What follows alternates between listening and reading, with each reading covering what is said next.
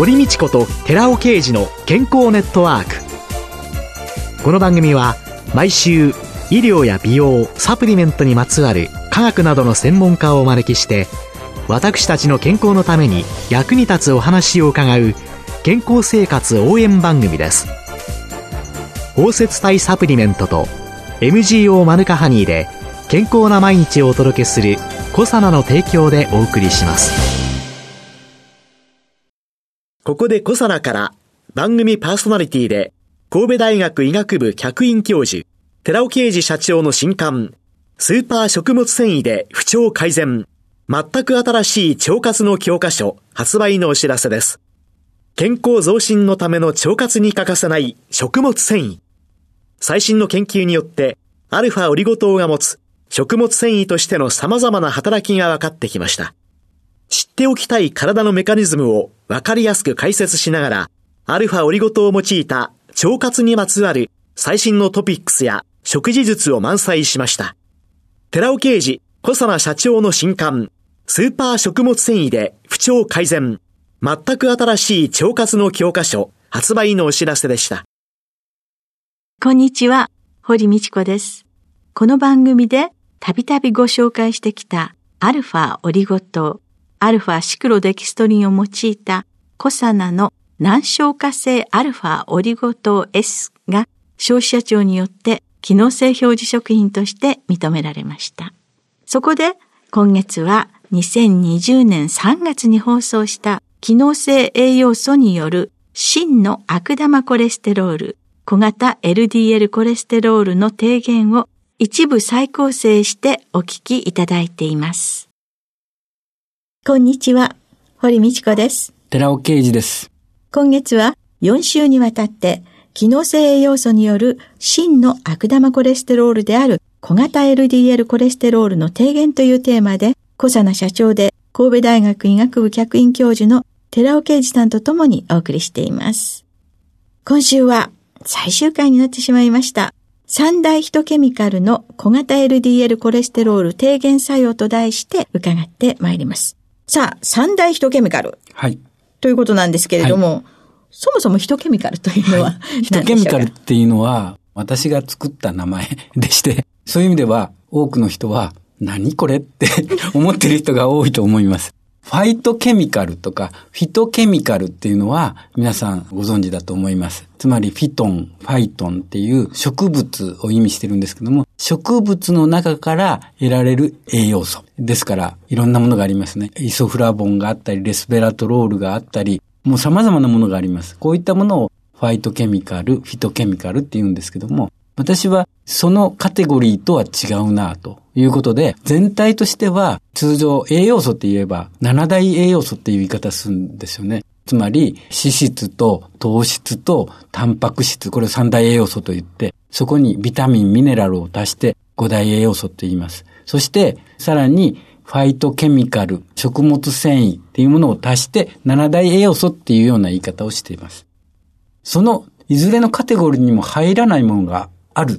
ていうのが私の思うところなんです。体の中で作られているもので、通常体の中で作られているものであれば、それは作られてるんだから、外から補給しなくてもいいですよねっていうことになるかと思うんですけれども、実は20歳を境にその生産力が落ちてしまって、その生産量が落ちることによって、それ以外の様々な機能性成分が作られなくなるっていうようなもの三大栄養素。私が挙げているのは、コエンザイム9点、そして Rα リポ酸、そして L カルニチンのことでして、いずれも体内で作られている。20歳を境に減ってくる。体の中にあるものなのに、医薬品として売られてるんですよね。不思議な物質です。その3つともが食品素材として利用されるようになった。ですから体にとってやっぱり20歳過ぎたら必要ですよっていうことが分かってきたから。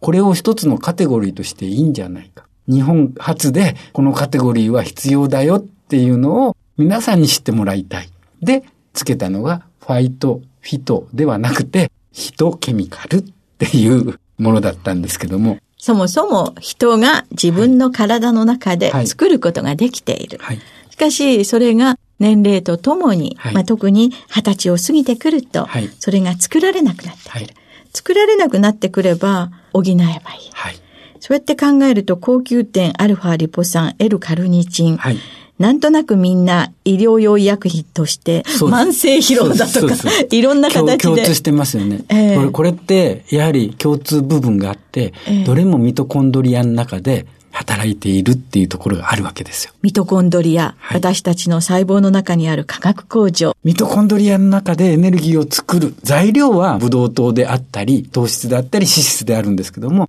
それをちゃんとエネルギーに変えるところに関与している、すごい重要な物質があって、それがヒトケミカル、コエンザイム9点、Rα リポ酸、L カルニチンと呼ばれるものなんです。三大ヒトケミカル、高級点アルファリポ酸 L カルニチン、はいこれがミトコンドリアで ATP を作り上げる上ではい重要な役割をはい果たしている。はい。そうやって考えると、エネルギーを作り上げるところのミトコンドリアで、元になるのは糖質そうですね。糖質と脂質ですね。糖質抜き、炭水化物を全部悪者にし、はいはいはい糖質をものすごい厳密にはい。除去されている人たちがいる。そうすると糖質からエネルギーはできない。はい。そうすると脂質を利用していくということになるわけですけれども、はいその脂質が細胞の中に取り込まれて ATP になっていくには、カルニチンがないとできないわけですよね。そうですね。そうすると、その炭水化物除去、厳密にやってる人っていうのは、はい。L カルニチン取れてないと、そうですね。ですから、L カルニチンをきっちりと摂取するっていう方法っていうのは、羊の肉、それから牛の肉、豚の肉、いろんな肉の中には、筋肉の中には L カルニチンって含まれてるんですけども、非常に面白いことが分かってて、ええ日本人が取る L カルニチン量、肉から取る量に比べて、ニュージーランド人はその3倍を取ってるんですよね。なんでかっていうと、羊の肉からなんです。羊の肉の方が圧倒的に多いんですよ。結局筋肉、しっかりとした筋肉があるんですよね。羊は羊飼いがいて、いつも歩き回ってるんですね。その分、筋肉は優れてるんです。ですから、ニュージーランド人のラグビー選手に現れてたりするわけですよ。体つき全然違いますもんね。で、そうなってくると、もう一つ面白いのは、モンゴル人も羊を食べるわけですね。はいモンゴル人もすごいですよね。ええで、モンゴル人はラグビーはしないんですけども、相撲をするわけですよ。日本に来て、本当にごくわずかのモンゴル人がそのまま横綱になってしまう。あれ筋肉なんですよ。でも、さらに分かってきたのが、羊の肉の中には L カルニチンが含まれている。その L カルニチン量っていうのが、馬の肉にはその倍以上あるんですよ。考えたら馬走りますものね。そういうことなんですよ。で、先ほど言いました日本人に比べてニュージーランド人は3倍の L カルニチンがあるって言いましたよね。ええそれに対してモンゴル人はニュージーランド人の倍の L カルニチンを取ってるんです。つまり馬と羊を食べてるわけです。両方食べてるわけです。ですから、モンゴル人が完全に世界のトップです。L カルニチン量。じゃあもしかしたら、同じ牛のお肉でも、はい。海外の牧場ではい放牧され、そうです走り回ってる牛さんと。じっくり脂が乗るのをブラシかけて待っているそうですね。牛の肉では、日本の牛は高級な牛、霜降りの牛。でもこれ、メタボの牛ですよね。考えたらそうですね。はいそうやって考えてくると、この三大ヒトケミカルっはい。ていうのは、とっても大切ですよね。ただ、あの、馬肉を食べる習慣っていうのは、ね。なかなかないし、お肉屋さんで気軽に売っているっていそうことも、ええ地域によってはね、そうですね。桜肉ということではい食べる習慣あの、ただ今はですね、モンゴルの方で輸入が始まってるんですね、日本に。で、モンゴル産の若い馬ですけども、はい。これが日本に入ってくることが決まってまして、ええ。牛は、ずいぶん昔はビーフステーキってむちゃくちゃ高価だったですよね。はいそれが、やはりアメリカとかオーストラリアから日本に来て、はいで、リーズナブルな価格で買えるようになったから、はいえスーパーマーケットに行くと並んでるわけですよ。まあコーナーにあの、ちゃんと牛と豚と鳥がなる。いつの日にかヒトケミカルを取るっていうのもあってもいいし、それから馬の肉を食べましょうっていうのもあっても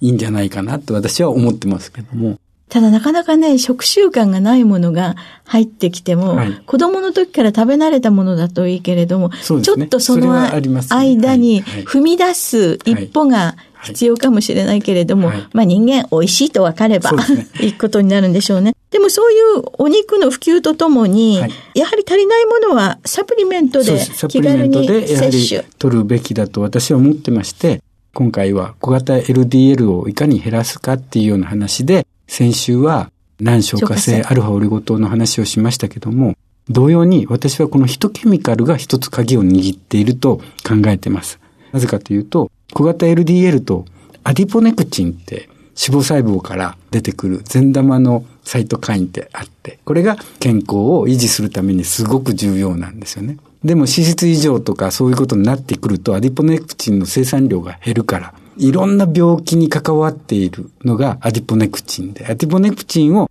いかに分泌させるかっていうところが一つの鍵になっている。で、小型 LDL と実はアディポネクチンは非常に相関が取れてまして、小型 LDL が減るとアディポネクチンは増えるんですね。ということからすると、アディポネクチンと小型 LDL は切り離せないんですけども、コエンザイム Q10 にしようが、アルファリポ酸にしようが、ちゃんと摂取することによってアディポネクチンが増えることがはっきりとしてるんですね。つまり小型 LDL に関係するっていうところが分かってますし、それからもう一つは小型 LDL とインスリン抵抗性の関係で、これもやはりインスリン抵抗性が高まってくると小型 LDL も増えてくるわけです。これも相関がきっちり取れてて、それに対してリポ酸とかコエンザム Q 点っていうのは有効でありまして、インスリン抵抗性、そして脂質の関係にどちらにも関わっている小型 LDL を有効に減らすためには、ヒトケミカルっていうのは難消化性アルファオリゴ糖と同様に摂取していくべきではないかと思います。あともう一つなんですけども、コエンザミ Q 点。これはサイエンティストの間でもいろんな議論がありますけれども、コレステロールを減らすための脂質異常症治療薬、スタチン。これってコレステロールの整合性、体の中で作られている経路を遮断するんですよね。途中のメバロチンというところを作るところを止めるために、結局コレステロール作られないんですけども、これ同じ生産経路の中にコエンザム9点もあるんですよ。ですから、ちょっと脂質異常、コレステロール多いなって、LDL コレステロール多いな、本当は悪くない可能性があるわけですよね。今回4回にわたってお話ししましたけども、LDL コレステロールは悪くないかも。多くても良かったかもしれない。悪いのは小型 LDL ですよね。でも LDL コレステロールが多いからっていうだけで、スタチンを取りましょうと。はい、医者の判断はそうなるんですよ。今だと。うん、そうなった人っていうのは、これ、老化促進剤的な言い方をしたら怒られてしまうかもしれないんですけども、スタチンっていうのはコレステロールを作らなくすると同時にコエンザミ Q 点も整合性しなくなる。体の中からコエンザミ Q 点が減っていくわけですよね。エネルギーが作られなくなるわけですよね。それからすると、やはり補う必要が私はあると思います。そうですね。スタチン系のお薬を使ってらっしゃる方、はい、もしかしたら夕方足がむくんだりなんていうようなことがあるかもしれません。はい、これらはコエンザイム Q10 が作られなくなっている一つの有害事象ということになるんでしょうかね。はい、コエンザイム Q10 が作られなくなってくるというのが問題。人生100年時代というふうに言いますけれども、慶応大学百樹総合センター、はい、100歳以上の人の健康状態を追ってらっしゃる。はい、その中では、100歳以上まで生きてらっしゃる方、お元気な方、百樹者、その方たちは、アジポネクチンが非常に高いというデータも出ている。若い人でね、もう20代の女性でアジポネクチンも非常に低くてっていう方、たくさんいらっしゃいます。そういう意味で、ダイエット、ダイエットでいろいろなものを取っていない。ということは、当然 ATP も作られなくなってくるでしょう。い。ろんな間違った食生活、間違った生活習慣というのが私たちすべての人が100歳まできちんと健康で、いられるためにどうしたらいいかっていうことを本当に考えさせられる寺尾社長からのお話でした。じゃあ、寺尾社長、1ヶ月にわたってお話いろいろ伺ってまいりました。はい、その中で、キーワード的に、これ、はい、こういうことを知ってほしいというのを少し項目でまとめてお話をいただけますでしょうか？はい。では、まずですね、一つのポイントとして、LDL って皆さん悪玉だと思ってたと思うんですけども、実は LDL 自体は悪玉ではなかった。本当に悪玉は LDL を2つに分けて、大型と小型に分けることができる。で、大型の方は全く悪くなくて、小型が実は動脈硬化とか脂質異常症とか糖尿病とかいろんな病気を起こしている原因となっていたということを皆さんに理解していただきたかったということが二つ目ですよね。そして三つ目として、それに対して医薬品でその小型 LDL を減らすっていうことは確かにできるんです。病気になってしまうと、それでスタッチンであるとか SGLT2 阻害、つまり糖尿病治療薬で小型 LDL を減らすっていうことはできるんですけども、ここで皆さんに知っておいてほしいのは、食事でいかに小型 LDL、食生活でちゃんと減らすこともできるんだ。そこには難消化性アルファオリゴ糖っていうものがもうすでに人試験ではっきりとしてて、それを毎日食事の時に摂取するっていうのは一つの方法ですし、もう一つ私が言いたかったのはヒトケミカル。20歳を境に減ってくる。コエンザイム9点、Rα リポ酸、そして L カルニチン、そういったものは体の中で作られてるんですけども、20歳を境に減ってしまうんです。これをきっちりと馬の肉でもいいし、羊の肉でもいいし、そしてサプリメントでもいいですので、そういった形で補っていくっていうことで健康を維持するっていうところができるんだっていうことを知っていただければと思います。はい。人生100年時代です。健康寿命の延伸について皆様自身の食生活、いろいろなものを見直していくきっかけになればと思います。今月は4週にわたり機能性栄養素による真の悪玉コレステロールである小型 LDL コレステロールの低減というテーマで小佐奈社長で神戸大学医学部客員教授の寺尾啓二さんとともにお送りしました。寺尾さんありがとうございました。ありがとうございました。今月は2020年3月に放送した機能性栄養素による真の悪玉コレステロール小型 LDL コレステロールの低減を一部再構成してお聞きいただきました。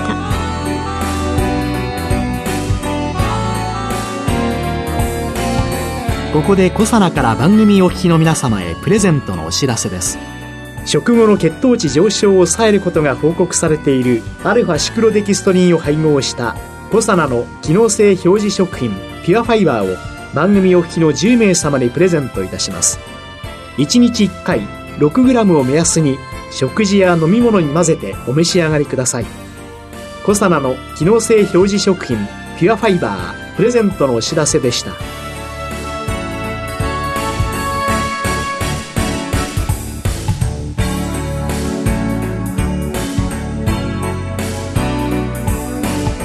堀道子と寺尾啓二の健康ネットワーク。この番組は包摂体サプリメントと MGO マヌカハニーで健康な毎日をお届けする小サナの提供でお送りしました。